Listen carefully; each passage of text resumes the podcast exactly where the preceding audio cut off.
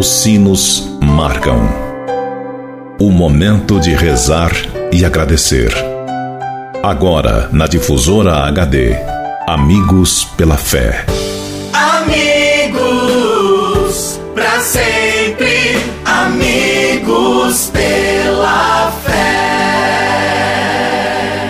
Oferecimento: Supermercado São João. Mania de vender barato.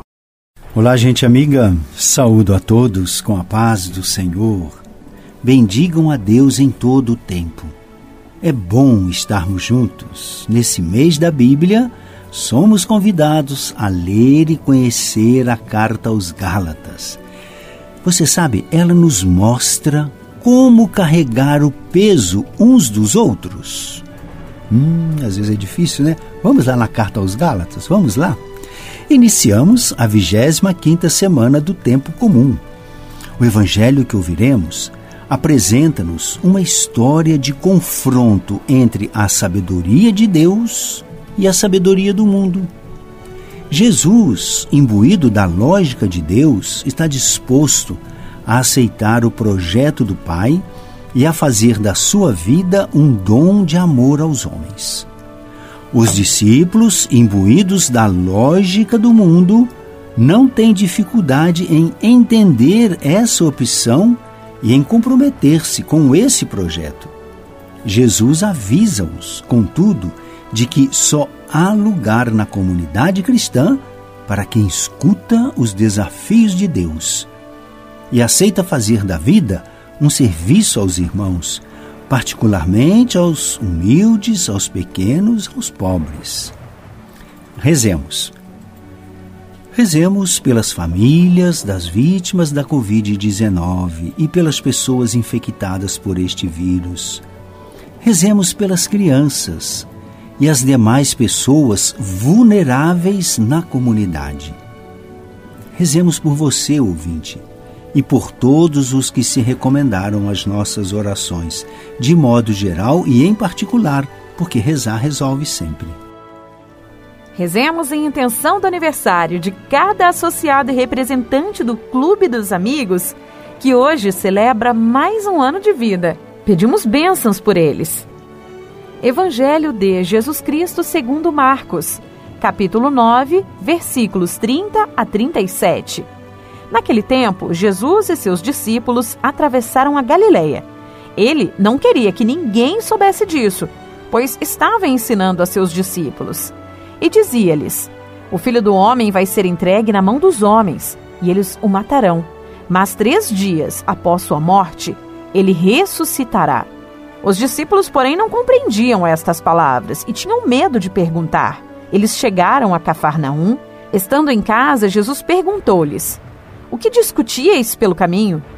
Eles, porém, ficaram calados, pois pelo caminho tinham discutido quem era o maior. Jesus sentou-se, chamou os doze e lhes disse: Se alguém quiser ser o primeiro, que seja o último de todos e aquele que serve a todos. Em seguida, pegou uma criança, colocou-a no meio deles e, abraçando-a, disse: Quem acolher em meu nome uma destas crianças, é a mim que estará acolhendo. E quem me acolher está acolhendo não a mim, mas aquele que me enviou palavra da salvação. Amigo ouvinte, acabamos de ouvir no Evangelho o relato de Jesus atravessando a Galiléia com os seus. E pelo caminho, Jesus vai instruindo sobre a sua morte e ressurreição. Novamente encontramos a instrução de Jesus aos discípulos. Isso é importante, porque se ele está falando aos discípulos, ele está falando para nós que somos seus seguidores. Então é uma conversa bem direta. A caminhada da fé não é fácil para os discípulos. Eles começam a erguer as primeiras defesas ao não aceitarem separar-se das suas convicções acerca do Messias. Jesus, como bom mestre, não se dá por vencido e, a fim de dispersar em parte as trevas, dá início a um longo diálogo com os discípulos, em que apresenta as novas regras do seu, do seu grupo. No texto que acabamos de ouvir, Jesus indica a primeira condição para ser discípulo: o serviço. Essa é a primeira condição. Servir, ser servidor. O serviço. Estranho que Jesus propõe como modelo uma criança. Isto não é comum. As crianças costumam representar objetos de preocupação, sim. E esperança para o futuro, centro de afeto familiar, mas não modelos. Os jovens, os velhos, a mulher, podem ser modelos de vida conforme a cultura.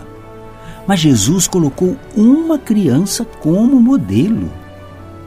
Como isto nos dá uma grande lição de comportamento humano e de espiritualidade cristã. Os apóstolos discutem pelo caminho quem é mais importante. Não é uma discussão nova para nenhum grupo humano. O desejo de ser o mais importante, de ser o primeiro, está na raiz do egoísmo humano. Todo homem e mulher, seja criança, jovem ou adulto, luta pelo poder e domínio. E não somente os políticos.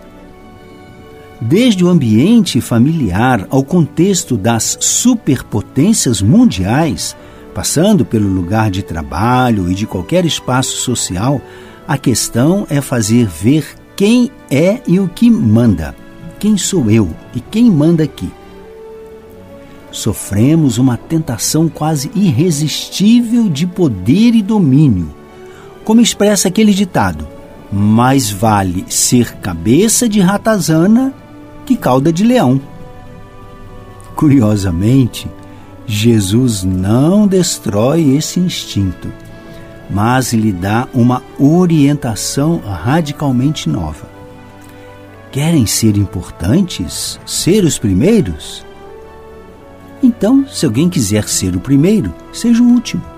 E aquele que serve a todos. E apresenta uma criança como modelo disto. Curioso, não é mesmo? Olha. O grande tema deste evangelho: os últimos serão os primeiros, e os primeiros serão os últimos. É o novo critério que Jesus estabelece para medir os homens. Diante de tamanha revolução de valores, não é de estranhar então que uma criança seja um modelo. Jesus deseja insistir que, em nossa relação com Deus Pai, nossa atitude de espírito tem as características da criança.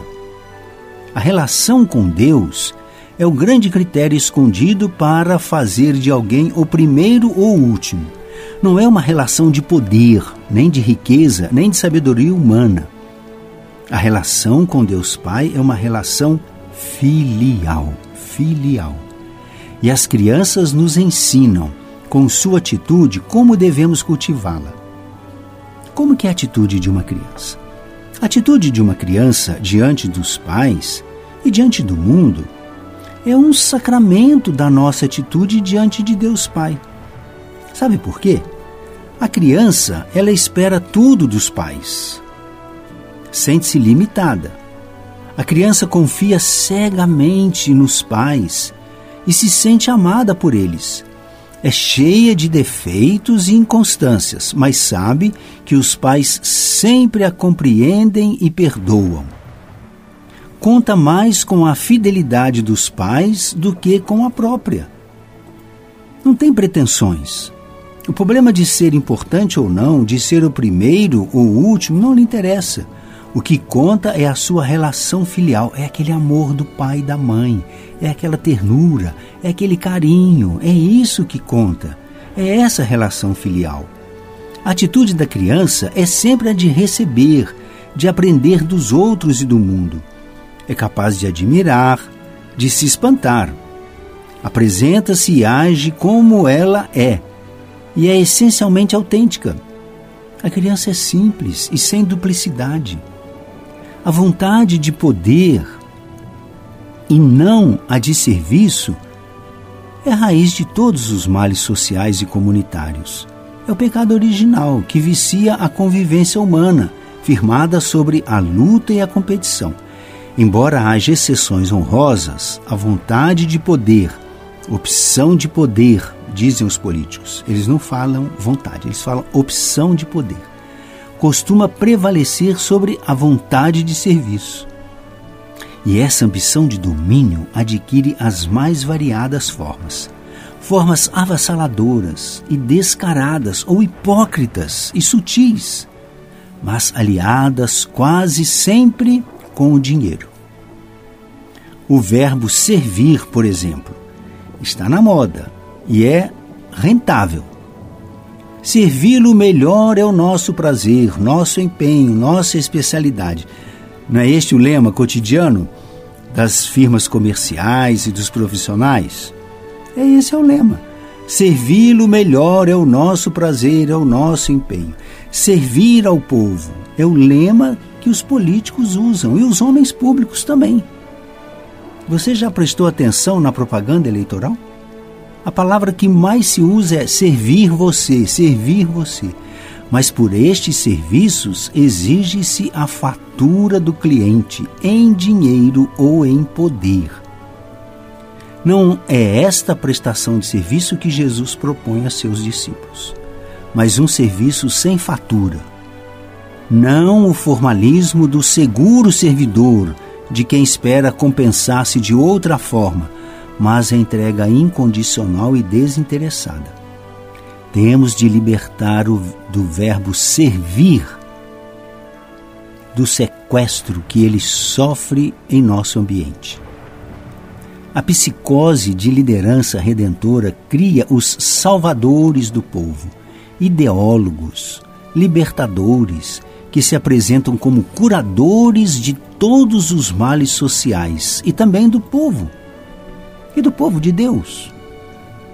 Mas no fundo, muitos se identificam com os bandidos, ladrões e mercenários da parábola do bom pastor, que não veem senão para servir, fazer a colheita e explorar a vocação do serviço proposta por Jesus neste Evangelho não é tarefa somente da hierarquia da comunidade cristã, mas também da base, isto é, da própria comunidade.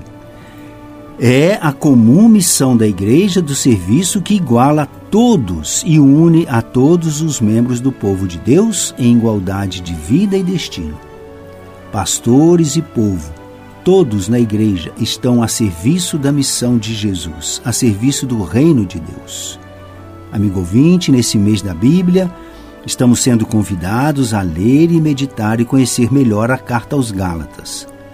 Você sabe que esta carta apresenta o apóstolo Paulo com sua fraqueza, chamando a atenção das comunidades para os conflitos que estavam enfrentando?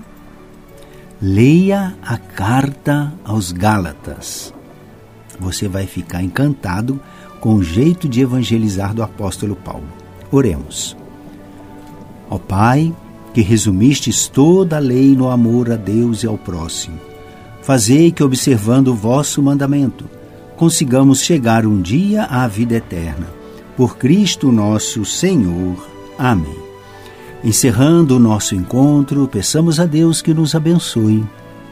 Que Maria, a Virgem Santíssima, nos ajude a abrir cada vez mais o nosso coração ao amor de Deus, ao mistério da alegria, ao mistério da santidade, ao serviço a Deus.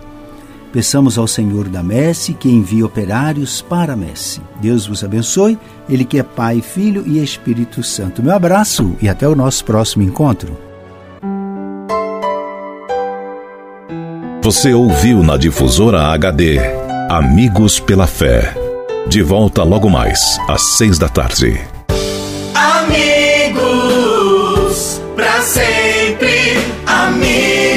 Amigos pela fé.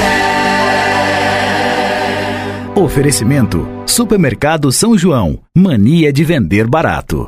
O Supermercado São João vende barato todo dia. Aqui você encontra açougue, padaria, hortifruti, uma grande variedade em cama, mesa e banho e um amplo estacionamento. Aceitamos todos os cartões de créditos e os cartões de alimentação e refeição. E tem mais, toda semana temos a tradicional terça-feira e quarta-feira verde. Supermercado São João, mania de vender barato. Rua Francisco Massafera, 169, 169, no bairro São João, em Pouso Alegre. Telefone 34222056.